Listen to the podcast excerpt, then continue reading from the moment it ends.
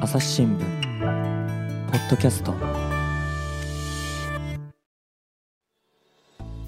朝日新聞の神田大輔です、えー今回はですねデジタル機動報道部から2人の記者に来てもらいました、えーお一人がまず山崎圭介さん。山崎さんよろしくお願いします。あよろしくお願いします。それともう一人、えー、篠健一郎さん。よろしくお願いします。よろしくお願いします。事例だと滋賀県警の話も書いてありますよねこれ滋賀県警っていうのはこれも2人で取材したんですか？これあの私の方があの取材をしました。滋賀県警は何をしてるんですかね？はい、滋賀県警はあの多くの県警がうん。あの信号機名前のない交差点の抽出にまああの難しいというあのお話の中で、うん。滋賀県警はあのそれを抽出してますというふうにおっしゃっていて、どうやってやってるんですかということで取材に行きました。うん、どうやってたんですあかそれはあのまあ半ばあの力技のようなあのやり方だったんですけども実際にあの、はい。パソコンのですねあのに事故が起きた点が点でこうプロットされてるんですけども、うん。それを一個一個ですね見に行ってですねあの信号機のあるなしにかかわらず交差点で起きている事故をまあ一個一個登録していくと交差点を登録していくっていう作業をあのベテランのあの分析官の方が一人で、えー続けておられました。一人で？はい。みんなでやらないんですか？一人でやるもう秘伝のみたいな感じなんでしょうかね。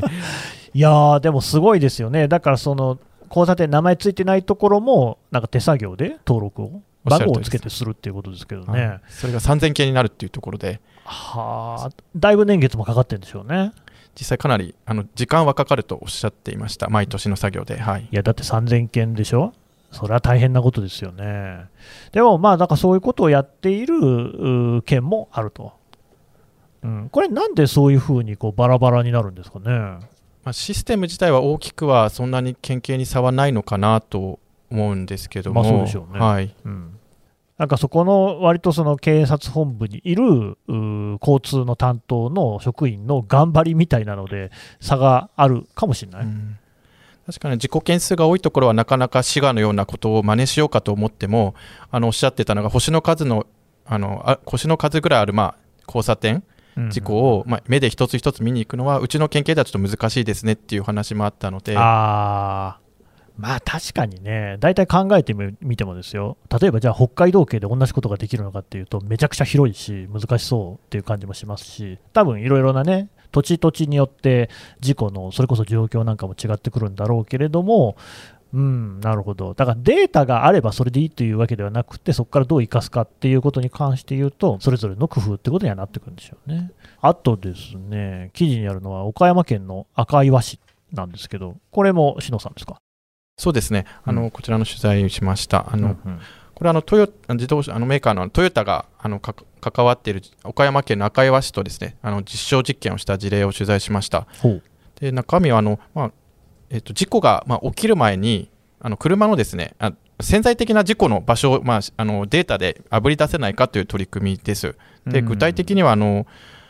トヨタのじトヨタ自動車がですねあの車からあのブレーキの急ブレーキのデータっていうのをですねあの取得していまして利用者の了解のもとですね。はい。でそのデータをもとにつまりブレーキを踏むってことは事故が起きるそうですね。あの、まあ、予兆というかヒヤリハット、ヒヤリハットですね、ではないかというところで、じゃあそのブレーキを踏む地点はどこにあったんだろうと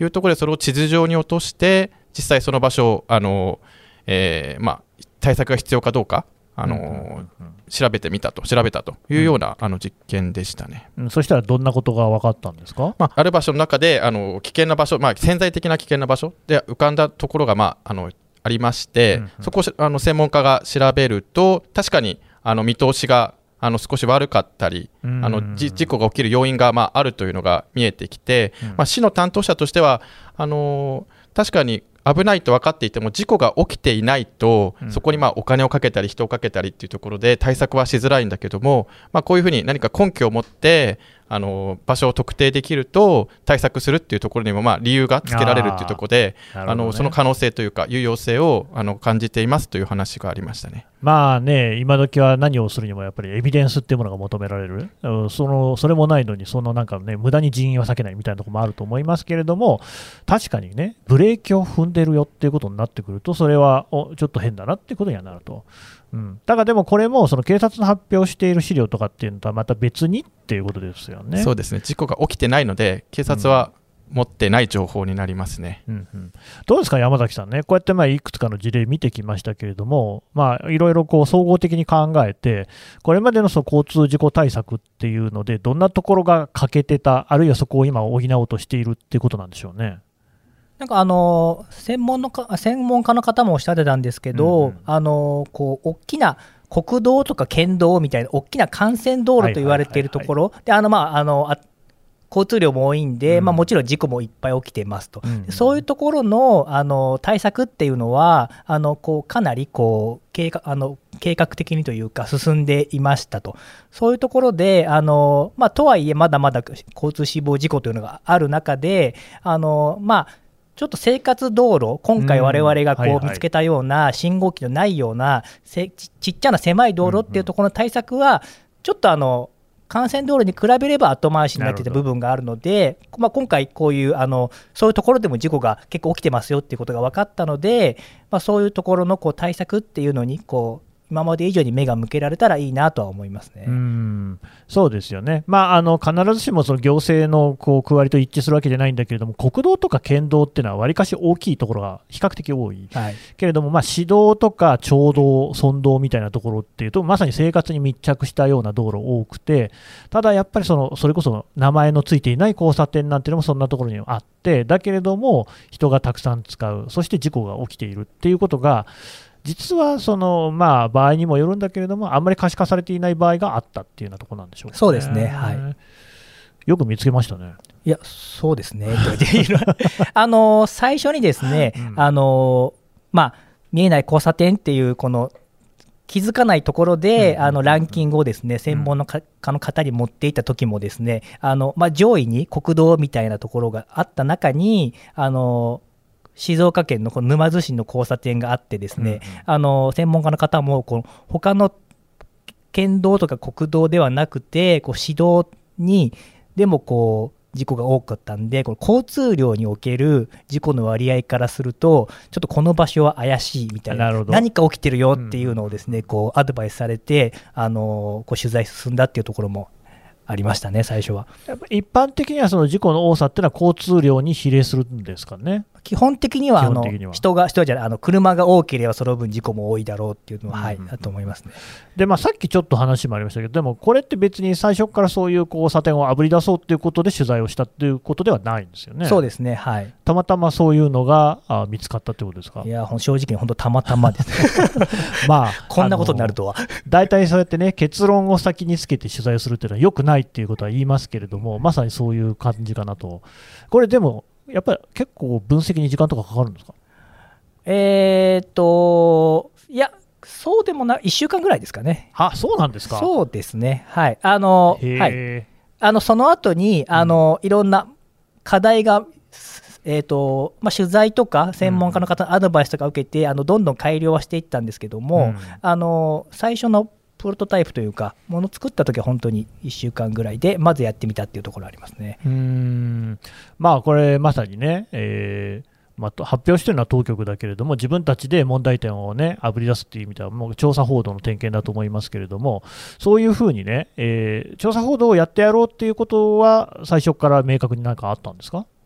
そうですね、あの今あの所属しているデジタル機動報道部データ班っていうところで、はい。あのこうまあ、データジャーナリズムっていう、はいはい。データを使った報道の中の、まあまああまり聞き慣れない言葉なんですけれども、そうですね。どういうことなんでしょう？あのまあ、あのこう今回のあうん。の分析したオープンデータとか、うん。まあ、あの例えばこう身近で言うとこうツイッターとかのこう SNS の情報とかですね。そういうこう、まあ、デジタルなこうデータをこううまくこう分析してこう今まで見えてなかったニュースとかこう課題みたいのを見つけようみたいないう取り組みをしているというところがまあという目的でうん2021年にほ新たに発足した部署なので、あそうなんですね、はい。まあ、そういうところでこう調査報道はこうやっていこうという大きな旗を掲げてはいますね。あのどうなんですか、ツイッターの分析なんか、例えば具体的にはどういうことをやってるんですか？例えばなんですけれども、あのまあ、選挙があ衆院衆院選があの昨年あったと思うんですけれども、参院選もありますね。はい、あのまあ与党あ、まあ、与党の方と,、えー、と野党の方々の、えー、と選挙に出る候補者のツイッターの情報をあ発信情報を分析してこう争点となっているものをこう違いみたいのをこう見見てみるとかそういうことをやったりとかもしましたね。なるほどね。どうですか、篠さん、データジャーナリズムっていうのは、どんなところに可能性があるんですか？そうですね。あのまずあのデータがものすごい今多いじゃないですか、さっきのツイッターもそうだしコロナだとあの人流がどうのこうのとか、毎日のようにあの人の数が増えた減ったとか、うん。それもあれもあの携帯電話の GPS のデータが元になっているかと思います。そうでしたね。でウ。クライナで言えばあの衛星写真のデータですとか、うんうん。そういったデータもあの報道で目目にされることあると思うんですけども、うん。まずそういったデータが多くてあの素材が多いと。プラスアルファそれをあの処理できる、まあ、例えばいわゆる機械学習とか自然言語処理とかプログラミングとか、そういったそれを処理、整形、加工みたいなことがまあできるようになってきていて、今まではまあちょっととっつきづらかった 膨大なデータが、そうですね。あのよりそこから何かを見つけ出せる余地っていうのが、うんあのツールが出てきたりしているので、まあ、そうすると何かあの今回のオープンデータじゃないんですけど、ニュースはまあそこにあるかもしれない。うん。でそそれは多分そういうアプローチとは今まであまりなかったかなとなかったですよ、思うのであのーそこに可能性というか、まあ、面白さがあるなと思っています。うん。はいいや、あのね、僕自身の経験なんかで言ってもですね、えー警察の取材をしていたことも結構ありますけれども、基本的には当局、捜査当局が掴んでいる情報をこういち早く正確に報じるっていうところに我々は心を砕いてきたんだけれども、今回の報道なんていうのはまさにね、警察すら知らなかったような話っていうのをこう、まあえー白日のもとにさらしたっていうようなことも言えるじゃないですか。これはもう完全にそのなんていうか、ある種、次元の違う話ではありますよね。うん。確かにあの次元が、まあ、違うかなっていう一方で、基本的にはやっぱりあの伝統的な取材というか、そことあのはかあの欠かせないものなのかなと思っていて、取っかかりは確かにそうだったかもしれないんですけど、うんうん今回のアプローチのように、やっぱりそのデータだけでは何かわからない部分もあるのでその裏に何があるのかなっていうところでは、あの普段の通常の取材というか、これまで通りの取材足を使ったねかなというところだと思っています。なのでなるほど別物というよりは。はい、あの延長というか、にあるのかなっていう感じはしてます。はい。ただなんかね、山崎さん、これね、私がこの取材の手法を聞いて面白いなと思ったのは、なんか、あの、こういう調査報道の場合だとですね、私も調査報道を手掛けるっていう部署にいたこともあるんですけれども、えーと、なんかテーマを決めて、そこでどんなネタが出てくるかっていうのをバーッと取材するっていうようなケース、割とあるんですよね。で、そういうのとはまた違って、つまりまずデータがそこにあると。で、解析したら何が出てくるかやってみようみたいなところから始まるっていうのは、割とその今までのね、調査報道のスタイルとまたちょっと違うのかなと思うんですけど、山崎さん実際にやってみて面白さみたいなのってどうですか？いや面白さはあるんですけどあの、うん。先ほどもちょっと話したように今回うんちょっと運が良かったっていうところがあって、うん。あの意外と空振りが多いんですよね。あそうですね。あとやっぱこうお今回のあのオープンデータっていう、はいはい。あのなんでしょう警察も専門家も、えー、とこれまで長年研究してきたデータ。うんで、まあ、しかしかもそれをオープンにして誰でも触れるデータなのでね。結構研究し尽くされてるデータなんでそこから新しいものを見つけるってやっぱかなりこう難しいというかがあるのでやっぱ空振りも多くてですねこれうんやってみたけどもちょほあの報道されてたよねみたいなのが 結構あったりとかして こうやっぱこうニュースを見つける難しさっていうのはまあありますよねというのを改めて気づかされましたね。じゃあまあ他にもそういうオープンデータで解析してみたけれども、ものにならなかったなんてものもある。あそれはもうたくさん。たくさん。はい なるほどね、はいこうたまたまうまくいったのが今回のケース。いやでそうですもね、それもだからすごいなと思うんですよ。いや、警察が公開している事故のデータとかって、完全にもはや警察にしゃぶり尽くされてるだろうとか思わなかったですか、いやあの そうなんですよ。あのはいうんだけども、やってみた。はい、そうですね。あのー何かあるだろうっていうので、あはい。まあ、あとこう部が発足されたとあのされたばっかっていうのもあって、うんはい。あのーとにかく何か何かやってみようテーマを見つけようっていうところがあったので、はい。ちょっと勢いでやったっていうのはありますね。なあでもそれがいきなり当たったっていうことですか？そうですね。はい。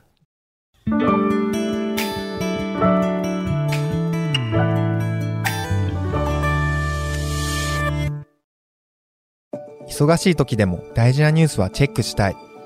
それなら朝日新聞デジタルの紙面ビューアーとポッドキャストはどう？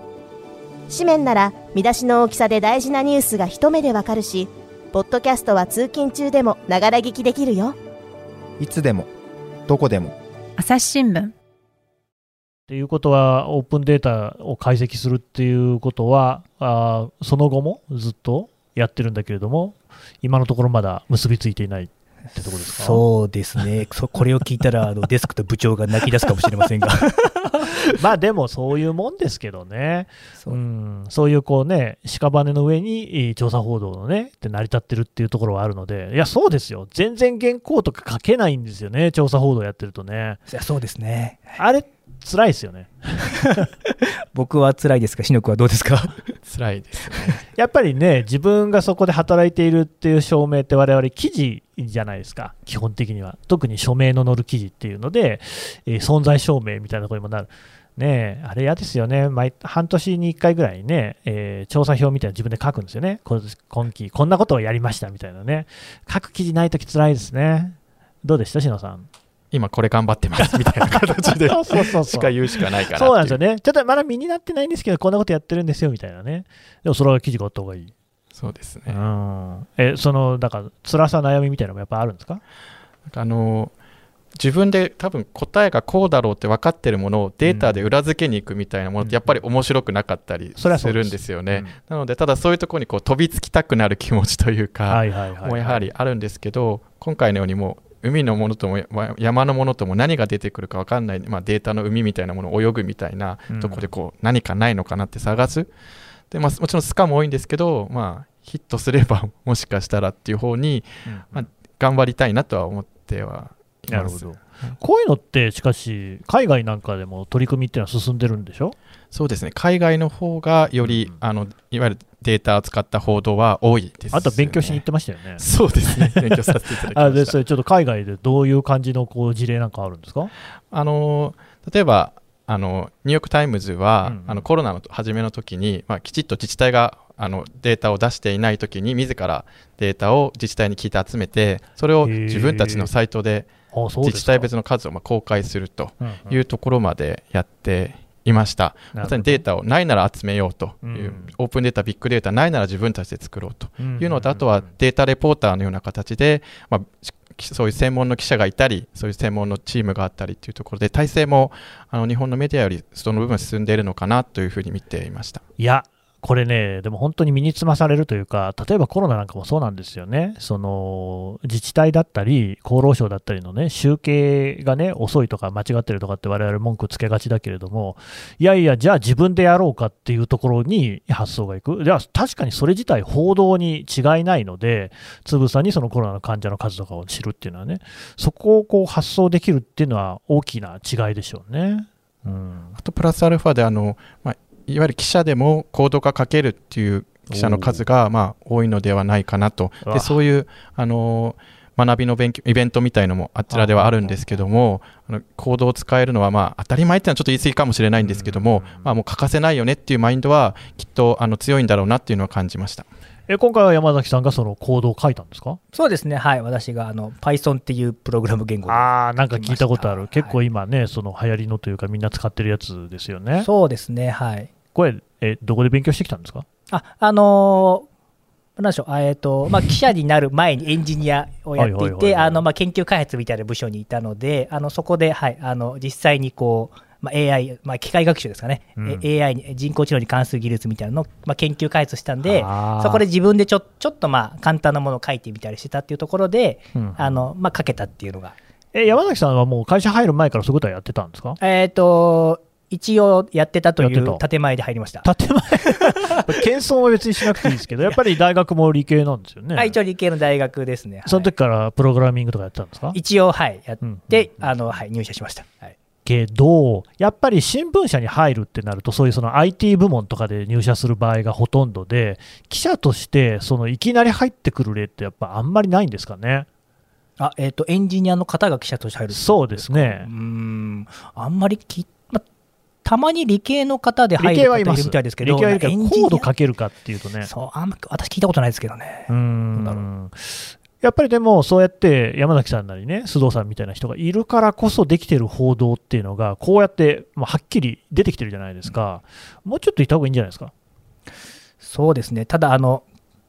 なんだろう、え私みたいに、私が今あれですけど、いきなりエンジニアで地方で記者になってこいって、いや、1年目かなり辛かったんで、私、あの、記事書けないし、取材何聞くんだみたいなあ。ー。ええそれ、まず最初は地方でどこ行ってたんですか？えっと、徳島総局にいましたね。はいはいいいとこじゃないですかね、阿波踊りでおなじみ。阿波踊りで同じえ、どの辺が大変だったんですか？え、いや、あのーあここういうのもあれですけど、あんまりこう真剣に新聞を読んでなかったっていういやのがいやいやいや、新聞社員。いや、あの、うん。新聞記事ってどうやって書くんだみたいなところが分からず、まあね。まあ現場にうんうん。行ったので、なんか、いや、大大変、皆さん大変、でも皆さん大変ですかね、最初の初 いやいや、年度、それはそうなん新入社員ですあのいくらかやっぱりその、ねえーエンジニアとして会社で働いてから配属ってことなんですよね、地方はそうですね、はい、えっ、と、4年か5年か働いてから。あーえーやっぱりでも、そりゃそうですよ、最初、配属された時には、別に記者で入ってきたとしても、何にも知らない状況で放り出されるっていうのはね、一緒ですからね、そうですね。もうオン・ザ・ジョブトレーニングを地で行くっていう感じですけれども、じゃあ、警察なんかもその時に回って、あそうですね、はい、なので逆にあの今回のあの見えない交差点も、はいはい。その時の警察取材とか、あの実際にこううん事故の現場行ったりとか、まあ、記事も書いたりとかしてたんで、まあ、そういうところはとてもあの参いまあ生かされたところではありましたけどね、いやー、交通事故の原稿なんかも書いたでしょ。書いてました、あの短い5行ぐらいしかないそうなんですよね。あの5行のためにでもめっちゃ取材しますよね。はい、あのこういうふうに取材してるんだってあの、はい、思いました、当時。でもね、それでそう、僕も自分で思い返すんですけれども、交通死亡事故なんかの原稿で何が難しいって、やっぱ状況をテキストで説明することの難しさ。えー、例えば、なんかあの右折してきた乗用車と出会い頭に衝突したみたいなのも、右折してきたとか、あとだから車線をね、対向車線からはみ出してきたみたいなのっていうのも、まあ、警察なりにね、取材して、そこから書くわけなんですけれども、あんなんでもやっぱり事故のこう責任とかがその何対何だみたいなところにも影響してきちゃったりするし、本当にあのね、えー慎重に書かなきゃいけないっていうところはある。だけど今回のその、えービッグデータ的なやつで調べたものでも、結局なんか似たような話出てきましたよね。つまり、その沼津のケースなんかだと、やっぱり出会い頭でっていうところで、ああ、そうかっていう、ああいうその一本一本書いていた記事の背後に、こういうものが積み重なってるんだなっていうのねそうですね結局つながってはいるんですよね。そうですね、実は警察の方も、その広報文を書く前に、あの膨大な情事故に関する情報を収集していてシステムに登録していて、まあ、それが今回、データとしてオープンデータとしてまあ出てたんで、分析できたっていうところですよね。なるほどね。い、やーだからそういうことを考えるとね、やっぱりこう、えー両方必要なんだろうなっていうね。言ってみればそのこ個々の事故っていうのは、ね、人が亡くなるっていう意味でのこの命の重さっていうところで記事になってるっていうところあるんだけれども、そこにその、まあ、死亡事故に至っていない人身事故っていうのもこれはいっぱいある、えー40万件ですか、あるわけですけれども、そういうところにしかし、そのより悲惨な、ね、事故を防ぐっていうヒントとかっていうのがあるってことでしょうからね。うんそうですね。よかったじゃないですか、可視化できてね。これね、可視化っていう意味で言うとね、本当にあの皆さんに見てもらいたいんですけれども、あのインターネットで地図で見られるんですよね。これ、すごいですね。これ、あのすごい反響いただいて、はいはいあのいろんな方に見ました、調べましたって、はい、やっぱ自分家の周りとかすごい検索したくなりますもんね、これでね。そうですねあの検索マップですよね、はいはいあの今回2年間分の、まあ、68万件のデータっていうのをこう地図におこうマッピングですかね。落とし込んで検索できるシステムを作ってみたんですけどもあ作って今作ってもらったんですけど、うん。はい、あのそれで検索してしたくなりますよね。自分の周りも。でも、こんなん作るの大変なんじゃないですか？あの実際私が作ったわけじゃなくて、ね。あのはい、あの企画は出させてもらって、があのまあ、エンジニアの方にあの作ってもらったんですけど、はい、あの大変だと思います。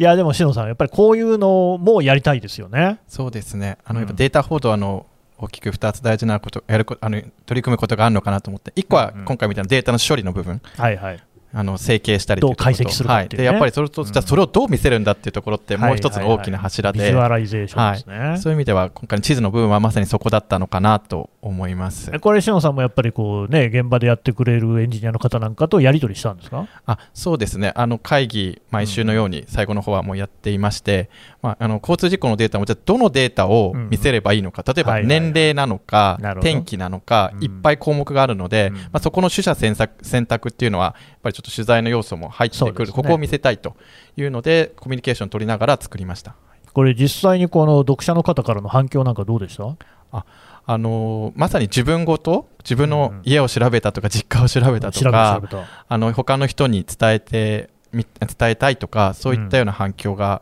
多くて、とてもなんて言いますか嬉しいうれあのお想像以上に多くてとても嬉しかったですね。はいあのね、僕も嬉しかった。どういうことですか？いや、あのね、朝日新聞がやっぱりこういうことをね、こういうもう価値のあることができるっていうのを、あのお二人およびその他のね、あのチームの皆さんが、本当にこういい形で証明してくれたなっていうことの嬉しさ。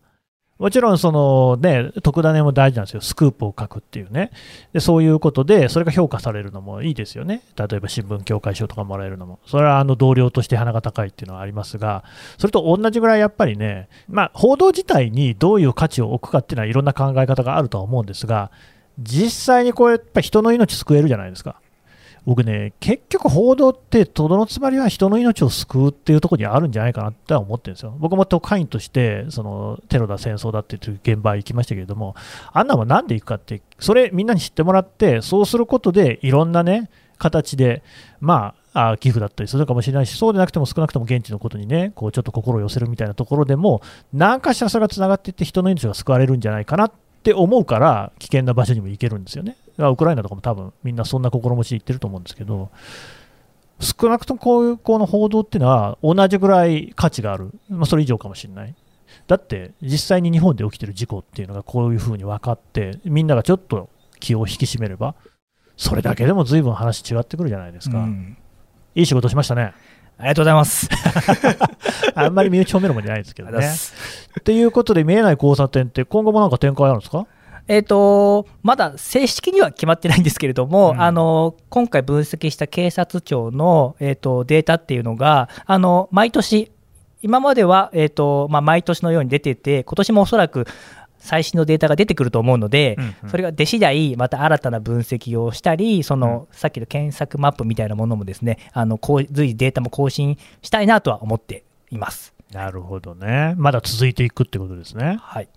で、篠野さんね、そのデータ班自体は今後どうなっていくんですか？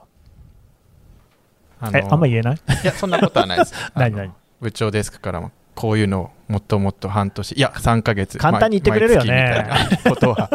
あの言われてそんなにうまくできないですけど苦労ないよね。うんうんあの同じように、まあ、オープンデータビッグデータ先ほど申し上げたようにたくさんあるので、まあね。まあ、あのストライク置きに行くっていうよりは、うんまあ狙いに行くようななるほど。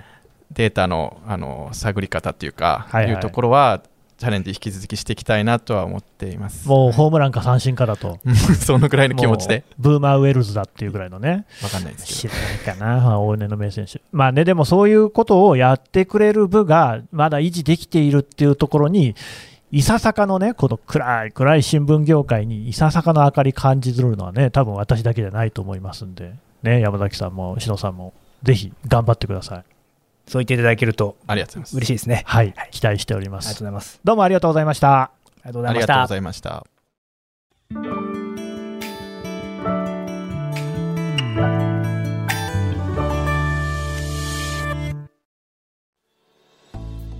はい、えーデジタル機動報道部から山崎圭介さん、篠健一郎さんにお話を伺ってきました。さてね、山崎さん、じゃあ改めまして、その見えない交差点、これ、あの、ポッドキャストの概要欄からリンクを貼っておこうと思いますけれども、見どころをちょっと教えてもらえますか？見どころはですね、うん。あのまあ、先ほどもあのテーマ出ましたけど、やっぱこう検索、事故の検索できるマップっていうのが、うん。あの一番あのこう見ていて楽しいとこ楽しいというか、あの見どころがあるところだと思うので、面白はいいうんあのそちらもです。そちらをですねあのぜひ皆さんに見ていただきたいなと思います。私からはね、ぜひね、記事もね、読んでいただきたいなと、ここの記事を読むことによって、よりくっきりとね、輪郭線浮かび上がってくるんじゃないかなと思いますので、新聞ならではのね、データジャーナリズムっていうのをぜひご堪能いただければと思います。えーどうもありがとうございました。ありがとうございました。はい、えー朝日新聞ポッドキャスト最後まで聞いていただきましてどうもありがとうございました、えーこのポッドキャストもですね今後継続をしていくためにも皆さんのご支援欠かせません、えーアプリからですねフォローしていただいたりレビューを書いていただいたりあるいはあのやはり概要欄の方にお便りフォーム設けておりますので感想なども、えー、ツイッターでも構いません。どしどしお寄せいただければ全部目を通しております。我々励みになりますのでよろしくお願いします。それとコミュニティというのもツイッター上にありますのでこちらもね、登録制ですから、あのちょっと手間かかりますけれども、ぜひご参加加いただければと思います。朝日新聞ポッドキャスト朝日新聞の神田大輔がお送りしましたそれではまたお会いしましょう